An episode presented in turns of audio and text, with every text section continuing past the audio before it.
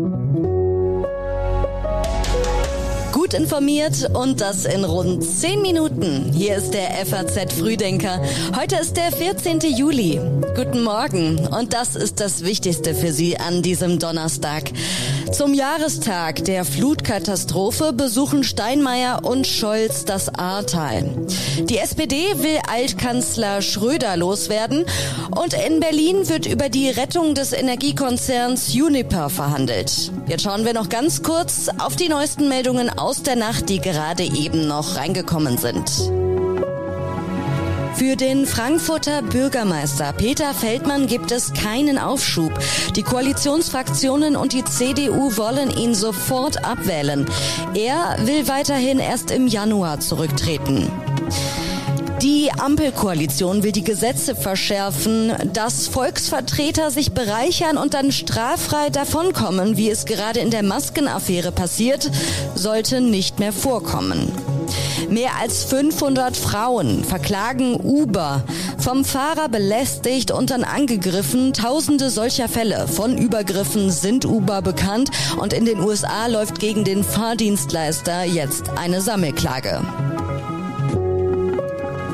Die Texte für den FAZ Frühdenker kommen heute Morgen von Redakteur Patrick Schleret. Ich bin Theresa Salentin. Schön, dass Sie heute mit uns in den Tag starten. Vor einem Jahr starben mehr als 180 Menschen an den Folgen der Flutkatastrophe und die Aufarbeitung ist noch lange nicht abgeschlossen.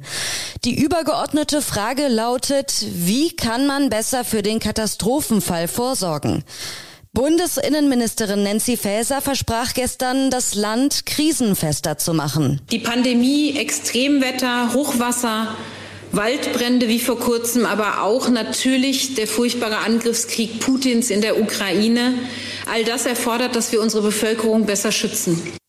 Faeser kritisierte große Versäumnisse der letzten Jahre, unter anderem den Abbau von Warnsirenen im ganzen Land.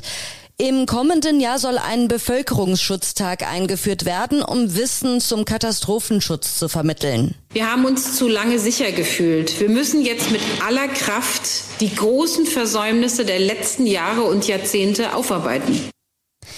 Zum ersten Jahrestag der Flutkatastrophe wird Bundespräsident Frank-Walter Steinmeier in den teilzerstörten Winzerdörfern Altenau und Dernau erwartet.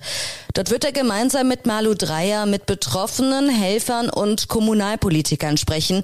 Anschließend wird Steinmeier in Euskirchen in Nordrhein-Westfalen an einem Gedenkgottesdienst für die dortigen Opfer teilnehmen. Bei der zentralen Gedenkveranstaltung des Ahrtals in Bad 9 Ahrweiler am Abend wird Bundeskanzler Olaf Scholz als Gast ohne Redebeitrag erwartet. Das Bundeskabinett beschloss gestern die sogenannte Resilienzstrategie, um Menschen und ihre Existenzgrundlagen zu schützen sowie die Widerstands- und Anpassungsfähigkeit des Gemeinwesens gegenüber Katastrophen zu stärken, wie es hieß. Dabei sollen auch Hilfsorganisationen eingebunden werden. Die mangelhafte Koordination der Hilfe hatte damals für massive Kritik gesorgt. In Den Haag befassen sich hochrangige Ankläger mit Fragen der Strafverfolgung von Kriegsverbrechen in der Ukraine. Strategiefachleute fordern, Putins Politik sollte nicht belohnt werden. Durch den Ukraine-Krieg hat der lange Zeit als ineffektiv kritisierte internationale Strafgerichtshof an Bedeutung gewonnen. Chefankläger Karim Khan hatte schnell Ermittlungen eingeleitet und ein großes Expertenteam ins Krisengebiet entsandt, um Beweise Beweise zu sichern. Bei der Strafverfolgung von Kriegsverbrechen gilt allerdings auch, die Verfahren können sich jahrelang hinziehen. Auf Einladung der Niederlande kommen heute in Den Haag hochrangige Ankläger zusammen und befassen sich mit den Fragen der Strafverfolgung von Kriegsverbrechen in der Ukraine. Ermittlungen müssten dringend koordiniert werden, erklärte das niederländische Außenministerium. Die SPD verhandelt über den Parteiausschluss von Gerhard Schröder. Seit Jahren steht Gerhard Schröder wegen seiner Kumpanei mit Putin in der Kritik. Wegen des Ukraine-Kriegs steigt jetzt der Druck weiter. Die Sozialdemokraten wollen den Altkanzler rauswerfen. Im Mai kündigte Schröder schließlich an, den Aufsichtsrat des russischen Energieriesen Rosneft zu verlassen. Trotzdem bleibt er stur. Ich werde meine Gesprächsmöglichkeiten mit Präsident Putin nicht aufgeben, das sagte er der FAZ. Eine Entscheidung der Schiedskommission wird heute noch nicht erwartet. Ein Parteiausschluss wird innerhalb der SPD aus juristischen Gründen außerdem als unwahrscheinlich eingeschätzt. Wer rettet Juniper und wer bezahlt? Die finnische Europaministerin reist zu Verhandlungen über den Gasimporteur Uniper nach Berlin. Geplant sind offenbar Treffen mit der Bundesregierung und dem finnischen Mehrheitsgesellschafter Fortum. Das angeschlagene Düsseldorfer Unternehmen Uniper hat die Bundesregierung um Hilfe gebeten. Bundeswirtschaftsminister Robert Habeck hat Juniper Hilfe zugesagt, aber bisher offen gelassen, wie die Hilfe aussehen soll. Neben Bürgschaften und Krediten gehört auch ein Einstieg des Bundes bei Juniper zu den Optionen. Der Geschäftsführer der Deutschen Schutzgemeinschaft für Wertpapierbesitz, Thomas Hechtfischer, hält eine Staatsbeteiligung allerdings für eher unwahrscheinlich, wie er sagt. Ein Problem wäre die Beteiligung an russischen Kohlekraftwerken. Zudem würde sich der Bund über Juniper an schwedischen Atomkraftwerken beteiligen. Das wäre alles politisch sehr brisant, sagt er. Mehr zu dem Thema gibt es bei den Kollegen im FAZ Podcast für Deutschland. Übersteht Deutschland den Winter ohne Atomstrom? Genau darum geht es in der neuen Folge. Wie meistert die Luftfahrtbranche die Sommerspitze? Gestern hat die Lufthansa 2000 weitere Flüge bis Ende August gestrichen, um den Flugplan zu stabilisieren. Abgesagt würden vor allem kurze Verbindungen zu Zielen innerhalb Deutschlands oder des nahen Auslands, für die es gute Alternativen gebe, sagte ein Unternehmenssprecher. Es handelt sich um die dritte Welle von Flugabsagen der Lufthansa in diesem Sommer.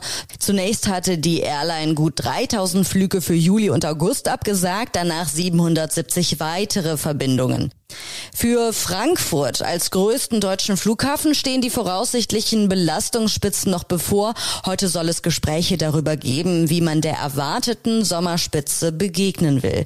Zum Wochenende vom 22. bis zum 24. Juli ist mit einem besonders hohen Andrang zu rechnen, wenn die Schulferien in Hessen und in Rheinland-Pfalz starten.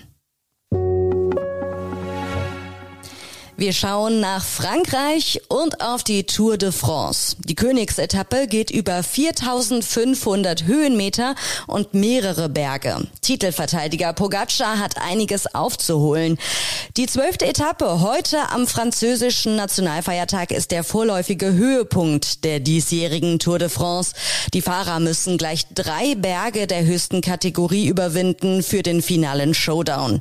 Pogacar will bei der Königsetappe zum Gegenschlag ausholen, denn gestern musste der Gewinner der vergangenen beiden Frankreich-Rundfahrten eine heftige Niederlage einstecken. Das gelbe Trikot schnappte sich Jonas Wingegaard. Es ist unglaublich, mir fehlen die Worte, davon habe ich immer geträumt, sagte der dänische Sieger im Ziel. Unser Plan war, das Rennen sehr hart zu machen. Und der Plan ist aufgegangen. Der Slowene Pogacar ist nur noch Dritter. Zweiter ist jetzt Romain Bardet aus Frankreich. Und jetzt gibt es noch einige Online-Tipps aus unserer Redaktion für Sie, alle zu finden auf faz.net. In Politik heißt es, einer der prominentesten Putin-Gegner muss vor Gericht. In Wirtschaft schauen wir, mit wem es Musk aufnehmen muss. Und in Gesellschaft geht es um das Abitur mit Note 1,0.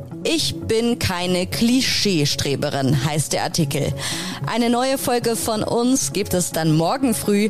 Der FAZ Frühdenker ist ab 6 Uhr online. Ich wünsche Ihnen noch einen schönen und entspannten Tag.